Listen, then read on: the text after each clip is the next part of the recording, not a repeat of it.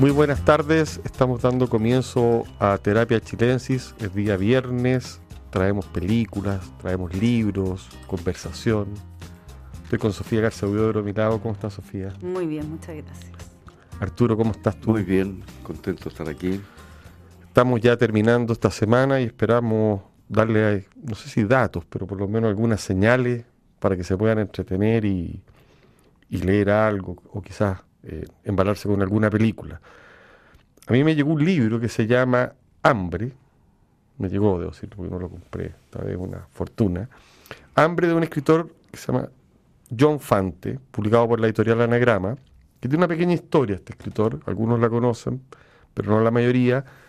Se trata de un autor absolutamente perdido en la literatura norteamericana, que solo había opinado de él William Faulkner, que lo consideraba un gran escritor, cuyos libros se refieren a la época de la depresión, años 30, entre el 32 y el 59 más o menos se mueve, y que un día Charles Bukowski, que leía en biblioteca, de ocioso, le tincó el título de un libro de John Fante que se llama Pregúntale al polvo, y se lo leyó y consideró que era su maestro. Había encontrado al hombre extraordinario. Que, era un precursor de lo que él venía haciendo. Es decir, alguien que escribía de los barrios bajos, de los fondos marginales de Los Ángeles, que tenía novelas, que tenía varios cuentos, y cuyos temas fundamentales eran la mentira, el sueño americano, las tribulaciones de los emigrantes, y la clase trabajadora, la pobreza, la degradación, eh, las pensiones como lugares. Y John Fante, que murió sin pena ni gloria, se transformó gracias a Bukowski en un escritor súper leído en Estados Unidos. Ya en ese momento él estaba muerto, probablemente. Muerto. Y fue traducido a muchos idiomas, sus libros están casi todos publicados por Anagrama, y este contiene, Hambre, los cuentos que publicó en revista, porque si bien le iba mal, era como un mediocre, para decirte. No es que fuera. Pero algo, algo consiguió. claro, algo publicado en revistas. también alternativa. Total, trabajaba en Hollywood también, unas pegas raras, medias malitas. Eh, bueno, sus cuentos, como digo, están en algunos volúmenes que lo han reunido posteriormente, y este es el último. Entonces, tu hambre es el cuento de un niño malcriado, malo, mala persona, eh, complicado, difícil ese es un relato. Viene el prólogo, que nunca se publicó, de Pregúntele al polvo, que es la explicación de su poética, llamémoslo así, este señor Fante, y vienen algunas piezas en este volumen, uno que se llama La primera vez que vi París, muy, muy bonita, donde el personaje, el narrador, se da cuenta que hay una mujer mendiga, muy pobre, y él haciéndose el buena persona la, trata de ayudar y ve a los ricos, ve a los pobres, un París bastante más marginal, de repente se da cuenta que esta mujer quiere estar absolutamente sola con su dolor, que no quiere compartir con nadie. Entonces, conmiseración. Conmiseración. Les debo advertir, eso sí, a la gente que tiene una sensibilidad femenina a flor de piel feminista, que este es un señor eh, a la antigua, en el peor y mejor sentido de la palabra. Es decir, aparecen muchas mujeres en su relato, están siempre narradas desde el punto de vista de un hombre, con todas las características propias del deseo de aquellos años, digamos así. Te iba a preguntar si, si Fante como Bukowski tiene esta tecla bien sexual desarrollada en los relatos. Sí, pero menos que Bukowski, que es como, como más, más desatado, pero sí aparece en esta moral anterior, un poco la moral de Mad Men, mm, pero pasar a las clases. Interesante que leerlo sin juzgarlo bajo los parámetros claro, porque actuales. Es un señor que no, no alcanzó a vivir ni, ni, siquiera informarse todos estos cambios. No, se deconstruyó el hombre. No, entonces todos sus protagonistas y eh, están absolutamente, no sé, por decirlo menos, fuera de la ley actual de cómo, sobre todo cómo referirse a las mujeres. Que Bukowski también podría estar fuera de esa ley. Ahora, es interesante la experiencia de leer eso si uno tiene cierta frialdad, digamos, y no está demasiado con la piel demasiado sensible, porque te muestra un poco también cómo han cambiado Mm. nuestras percepciones, nuestras valoraciones. Y en poco tiempo. En ¿eh? poco tiempo, porque... Poquísimo tiempo de- dejábamos pasar cosas que ahora no, no Claro, nos ya chocan. no, hoy día nadie no, choca, ¿no? Sí. alguien no lo diría así, O sea, no lo pondría de esa manera. Claro, este señor además toca el tema de la inmigración, que habitualmente uno lo asocia, eh, no sé, a países, Venezuela, también uno tiene una idea de la inmigración, pero en este caso es italiana, pobre, que llegan a Los Ángeles. Claro.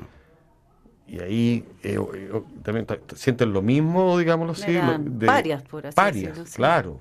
Gente que no entiende el idioma, que tiene apellidos que no funcionan.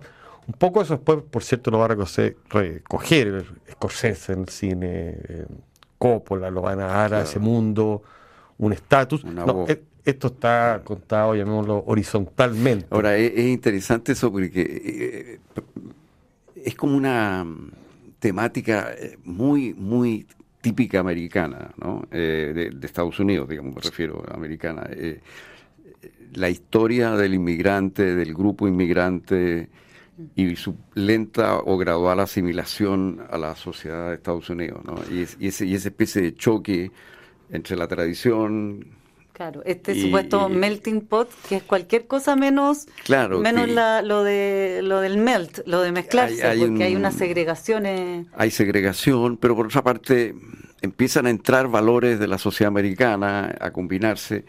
Eh, esto lo hemos visto con los italianos, lo hemos visto con los cubanos, lo hemos visto con la, con la India, con los irlandeses. O sea, es la misma historia que toman distintos, la misma temática, digamos, que es muy típicamente americana. ¿no? Eh, Y, y es bueno también otra que, que engancha con eso que los, los gringos también tienen como tópico a esta altura, el contar que el sueño americano es una porquería que no, que no se levanta.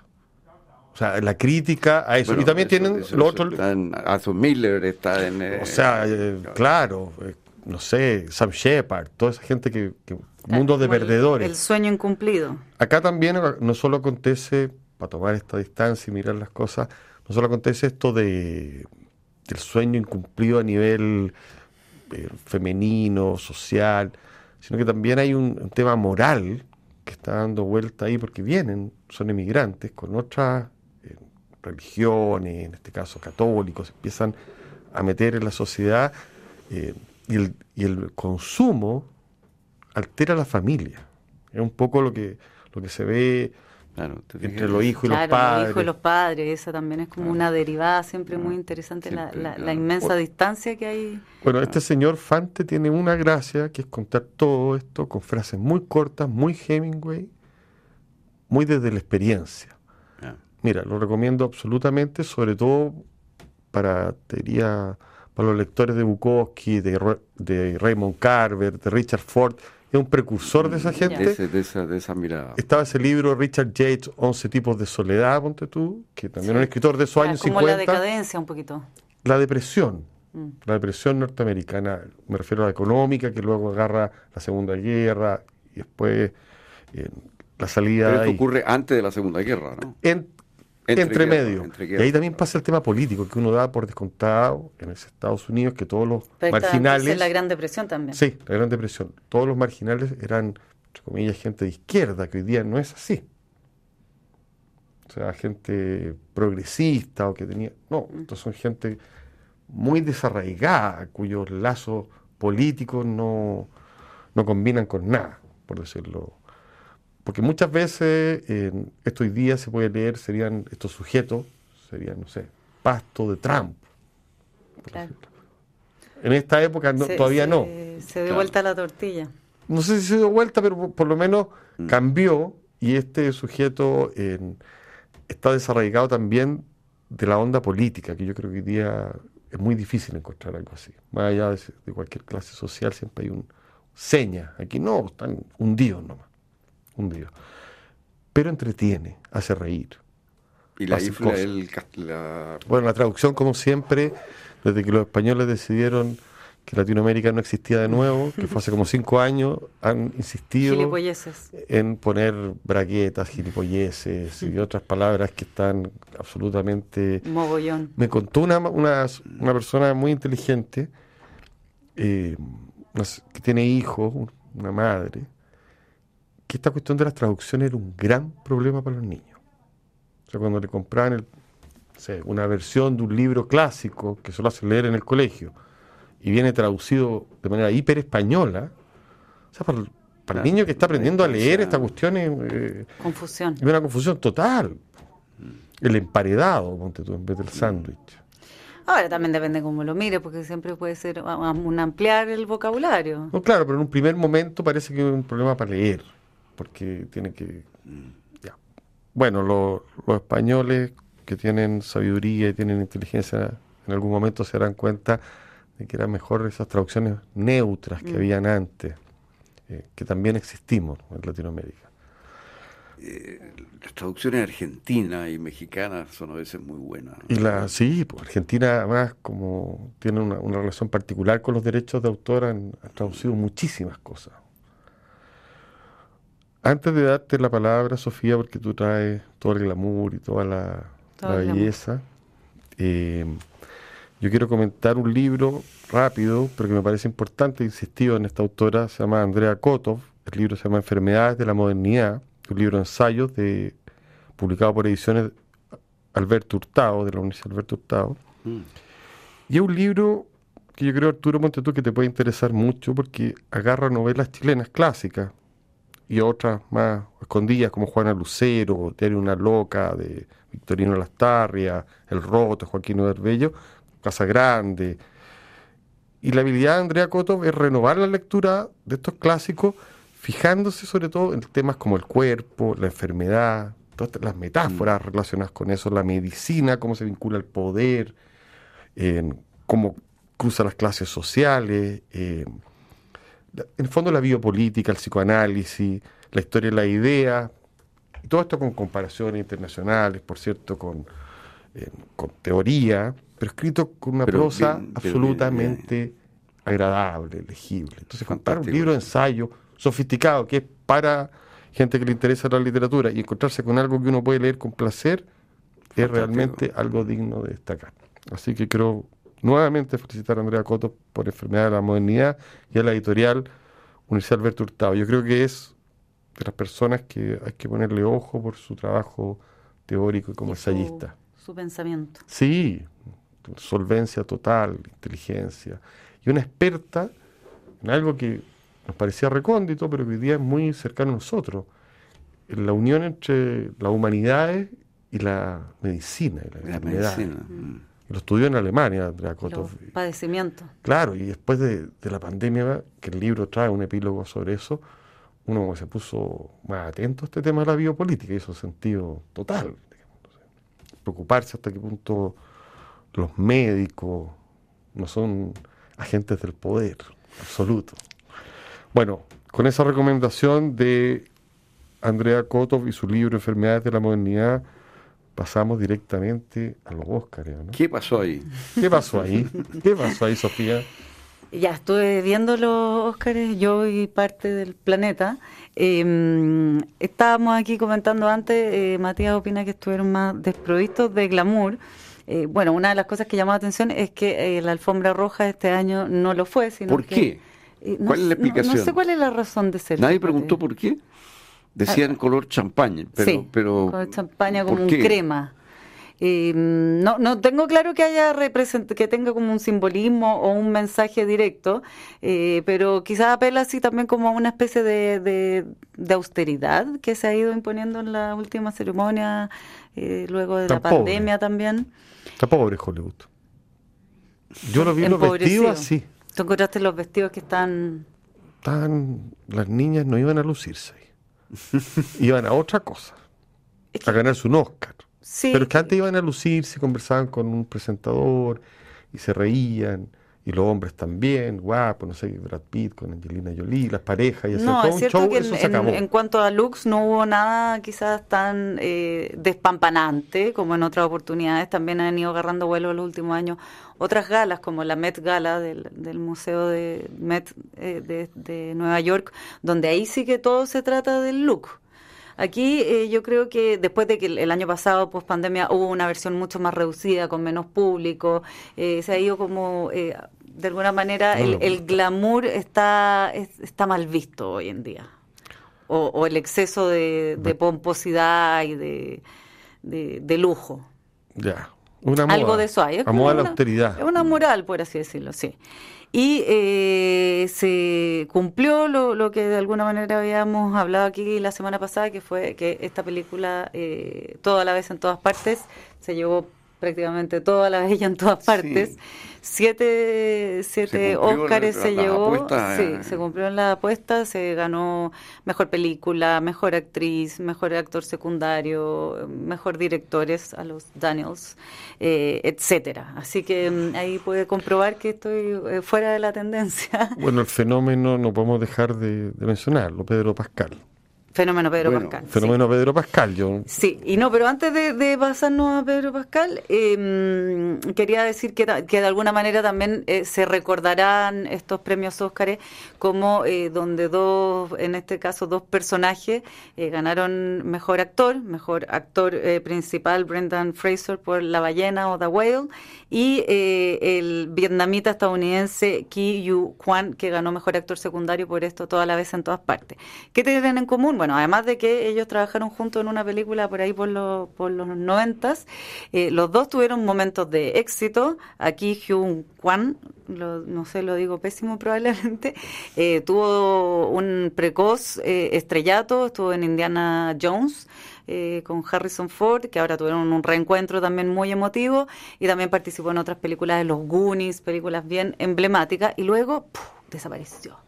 Y estuvo, bueno, trabajando, ganándose la vida todo este tiempo. Eh, por ejemplo, enseñaba, participaba en producciones cinematográficas, pero como a enseñar movimientos, eh, qué sé yo, marciales a los, eh, para los actores. Y ahora volvió con esta película se ganó este Oscar a mejor actor de reparto y fue también pura pura mm. emoción, lloró inmediatamente cuando le dieron el premio, saltó, bailó de alegría, saltó arriba de Harrison Ford, saltó arriba de, de Brendan Fraser. Muy emoto, ¿no? Todo, mucho llanto, bueno, sí, también hay Jamie Lee Curtis que ganó mejor actriz de reparto en la misma película, que le habló de sus padres que, eh, que habían estado ambos nominados a los Oscars en su oportunidad y no se lo habían ganado también gritó, saltó, lloró. Había un poco de hiperventilación. También se, se emocionó y lloró eh, de alguna manera, quizá un, un, poquito más contenidamente, Brendan Fraser, que ganó mejor actor eh, principal como protagonista, decíamos, de la, The Whale, y él también tuvo un momento de, fue protagonista de películas, no películas de calidad, pero películas muy masivas, como La momia, Al diablo con el diablo, eh, George of the Jungle, y luego él dijo él mismo, no supe aprovechar el éxito, tomé malas decisiones y desaparecí, desaparecí del mapa. Y nunca pensé que eh, algún día me iba a ganar un Oscar. Entonces ahí la tecla de este año fue un poquito esa, como los losers volviendo a la primera línea. Un poquito el sueño americano. Sí, ahí sí. Bueno, literal lo dijo Ki Hyun Kwan, vietnamita que llegó eh, así literalmente escapando de su país y en la búsqueda del sueño americano y dijo a mí se me cumplió el sueño americano. Esa fue como la Mención aparte, entonces Pedro Pascal, representando a Chile, estuvo ahí él a cargo de, presentar dos premios, desfiló por esta eh, alfombra, estaba, por lo menos en las redes sociales, estaba todo Chile ahí esperando su, su que apareciera. Eh, y apareció acompañado además de su hermana Javiera Balmacea Pascal, que es una importante ejecutiva de televisión de Amazon Studios, y estaba ella en calidad de productora de la cinta argentina Argentina 1985. No, se, se acompañaron mutuamente. Así que ahí, claro, está a, falta de Brad Pitt, que tú estás echando de menos, tuvimos a Pedro Pascal. Yo digo, ¿por qué Pedro Pascal no trajo pareja? Va con la hermana, es muy raro eso. ¿Por qué? ¿Qué quiere insinuar? No, no quiero insinuar nada, pero a ver, hubiera sido mucho más entretenido que hubiera llegado con, la mujer de Pedro Pascal. Imagínate, los celos que hubiera provocado, la envidia. O sea, pero probablemente él, quiere evitar todo eso. Eso significa que es un millennial, que no quiere mm. enfrentarse a los problemas y que le gusta toda esta moral, me carga. No, yo creo que a ti se te sale la, la envidia, Pedro Pascal. No, porque no lo vi. Con, si yo no lo he visto con Scarlett Johansson, me muero de envidia. Pero con la hermana me da lo mismo. O sea, lo encuentro un gran actor. Pero es un gran actor. Es un gran actor. Es un gran actor que está en este cargo como teniendo unos personajes y unos papeles que no total pero lo tienen literalmente en, la punta no y además lo que tiene él es una simpatía, un carisma, un ángel, como quieras decirle, que, que realmente cautiva ¿Tiene a, la ¿no? Es una pregunta porque como una pregunta como de, de, Viva el lunes, así como de Quique Bueno, pero ¿qué queréis que haga? Al, chino Río. Pero, quiero, me interesa mucho saber eso porque me Bueno, averigua entonces. No, no, según yo no. No, no, no es fácil encontrarlo en Google, pero se, se sabe. Ah, pero tiene. Sí, no sé bueno, pero, pero el hecho que es un gran actor y tiene mucho carisma. Sí, está, en su pic, está en su pic y es muy este simpático. el sol brilla y se siente muy bien. Claro, entonces ahí el, el, conductor de la ceremonia, Jimmy Kimmel, le hizo un guiño y él sabe hacer el gesto perfecto a la cámara. Tiene como un, un charm, como dicen los, los, los gringos, innegable y como que Chile se sigue derritiendo cada vez que ocupa un chilenismo, una cosa así. La empanada. locos por Pedro Pascal.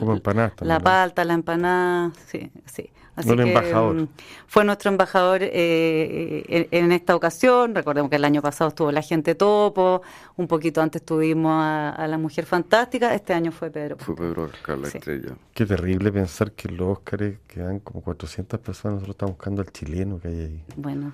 Así, eh, así somos. Es, como cuando premiamos. Porque aquí estamos, pues imagínate, cayéndonos al agua. Pero no deja de ser impresionante la historia de él, digamos, ¿no? Sí, y, donde ha llegado. Además que este también, al igual que eh, los dos ganadores de los Oscars, Brendan Fraser y Ki Hyun Kwan, eh, Pedro Pascal estuvo hasta sus cuarenta y tantos garzoneando y yendo a casting una y otra vez, pequeñísimos papeles, hasta que de pronto todo sucedió, pero sucedió con él ya entrado los cuarenta, o sea, es un galán maduro.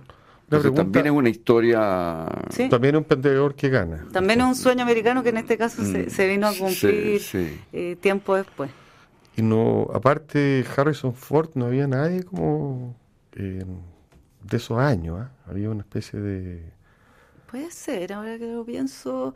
No, había, habían actores, pero claro, no estaba Martin Scorsese, si tú pensáis como en ese tipo de esa generación. Y habitualmente está el Pacino. Robert De Niro. No fue ni James Cameron, director de Avatar, ni tampoco Tom Cruise de Top Gun, porque sabían que no iban a ganar y no, no, fueron. Oye, pero esto de que, hay, que tú como la pasada me dijiste como que hay una nueva moral para los Oscars, ¿cómo es eso? Yo creo, no, no está escrito, no, está escrito. pregunto, pero, pero sí está de, está mal visto eh, el, derroche. ¿Y en, la, ¿Y en la gala del Met no? No, porque eso se trata de moda. ¿Y esto qué lo determina? O sea, uno lo... Son tendencias, son los tiempos, las sensibilidades, que están cada vez las pieles más Yo lo único que sentí al mirar esto es que la subjetividad se había tomado todo y por ende ni siquiera habían, eran capaces los actores de articular un discurso más o menos recordable. Sí. Eran llantos, gritos, espasmos. Sí. Eh, Emoción. Estamos volviendo al gimoteo. Oye, ¿viste alguna película también? Sí, eh, quería comentarle, la, la, vi hace un tiempo atrás, pero está todavía disponible, está en, en Movie. Eh, estuvo durante el verano en cartelera de cine también Alcarraz, una película eh, catalana de la directora Carla Simón, muy premiada, se llevó el Oso de Oro en Berlín el 2022, y que cuenta la historia de una familia eh, que tiene una huerta de melocotones, esto en, en, en Alcarraz, que es una localidad de Cataluña, y que ven como eh, ahí los dueños del gran predio donde están donde está esta parcela eh, van a instalar un campo de paneles solares entonces se empieza como a derrumbar toda la productividad agrícola que no tienen cómo competir, no hay, no hay suficientes cajas de melocotones que puedan de alguna manera entrar en, en la lógica de mercado de, de, estos paneles solares y ahí la pugna en, literal del, del, del, progreso versus las tradiciones y las costumbres. Hay escenas muy bonitas, todo comienza con los niños de esta familia que, ven llegar las grúas amarillas que empiezan a remover la tierra y, y chao los árboles, los árboles entre los cuales esta familia creció. Todo, todo eso... Eh, ¿Buena? Sí, bonita, bonita película. Sí, bonita, ese, eh, o sea, estéticamente bella. Estéticamente bella y con conflictos familiares entre las nuevas y las viejas generaciones, entre los que quieren igual seguir ganarse la seguir ganándose la vida y no quedarse tan apegado eh, al pasado, todas esas tribulaciones. No, eso está en movie.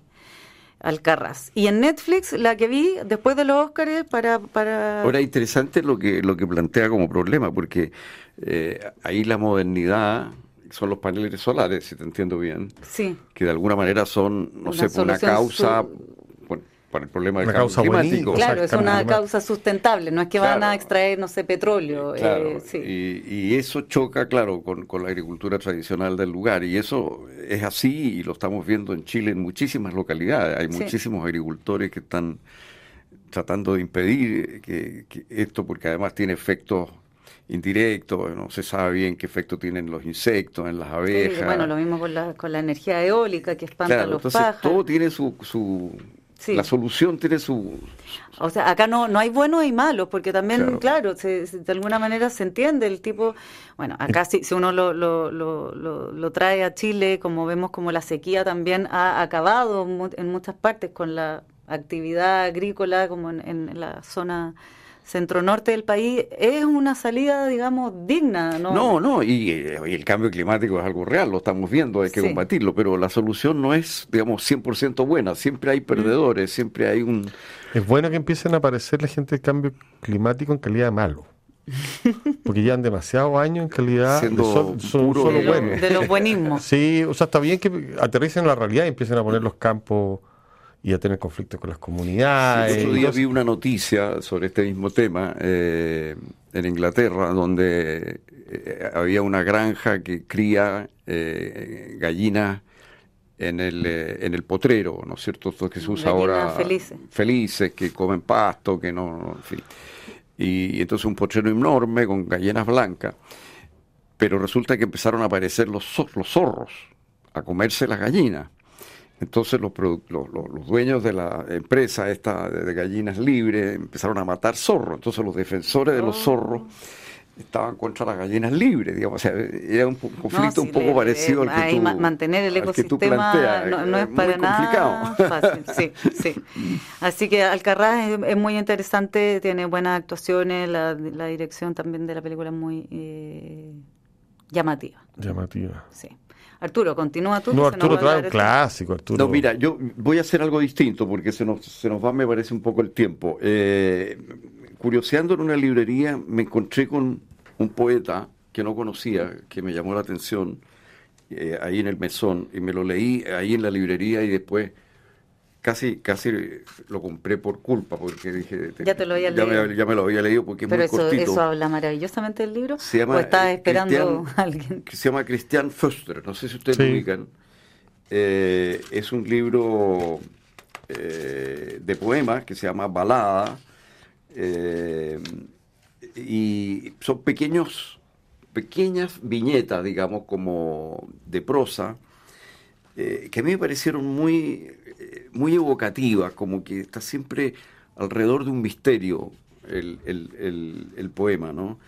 Leo solamente un verso, eh, ¿qué se inunda cuando se inunda un recuerdo? Una frase. Y luego sigue en, forma de, de, frases, digamos, ¿no? De, prosa. Son pequeñas prosas, eh, un poquito enigmáticas, un poquito herméticas, que me, que me parecieron muy, muy potente poéticamente. Creo que es un tipo que vale la pena. Cristian. Bonito objeto, aquí por lo menos te lo veo. Tiene, tiene, su cierta belleza. Eh, libros del pez espiral es la editorial. Está bueno hablar de. léete alguno. Eh, a ver, ese mismo, por ejemplo. O un verso hacia el pasar. No sé. Crecen edificios por los bordes. Se levantan y ensucian.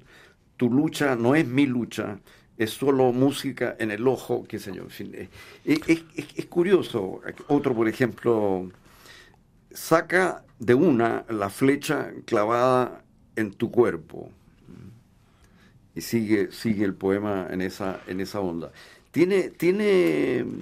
Está bueno el ejercicio tuyo también de ir a la librería, agarrar un libro y, engancharte, porque la gente suele ir muy preformateada la librería. Sí, a mí me gusta ir a la librería así un poco a curiosear, eh, a leer un poco lo que está en los mesones. ¿Qué es lo que no se puede hacer por internet cuando lo compra? Claro. la gracia de la librería es esa. Un poco, y yo no, no conocía a este poeta chileno, Cristian Foster, y me, me, parece interesante destacarlo. Oye, antes de que nos despidamos, yo sé que muchos de nuestros auditores son seguidores de Margaret Atwood, porque es una señora que tiene... le, hemos dado... Le hemos dado a ella espacio. Y yo dije el programa pasado que había aparecido un libro de ensayos que se llama Blanco Móvil, que es muy bueno. Una semana después me llega el otro libro de ensayos de ella que se llama Cuestiones Candentes, que habla desde Donald Trump hasta el Me Too, de Isaac Dinesen, Kapuczynski, Kafka, Doris Lessing. Ah, pero popurrí.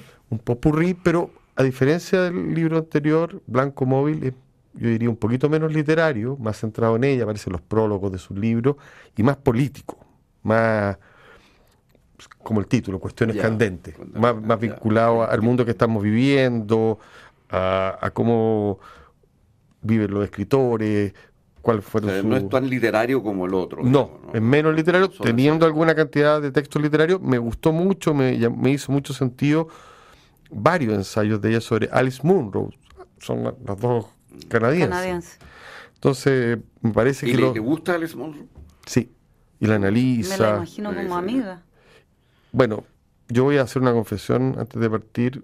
Yo me pasé al lado de la no ficción de Margaret Atwood. La prefiero a sus novelas que ¿eh? hay ciertas páginas que me empiezan a aburrir. Eh, mientras que acá es un testimonio contemporáneo, energético y, ¿saben? Es una señora muy sagaz, con una inteligencia aguda. Me, me parece notable, la recomiendo. Así que la gente que esté interesada en cuestiones candentes, no se pierda el libro. Muchas gracias por estar hoy día con nosotros, Sofía, Arturo. Gracias a ustedes por escucharnos. Se está, estamos dando fin al programa.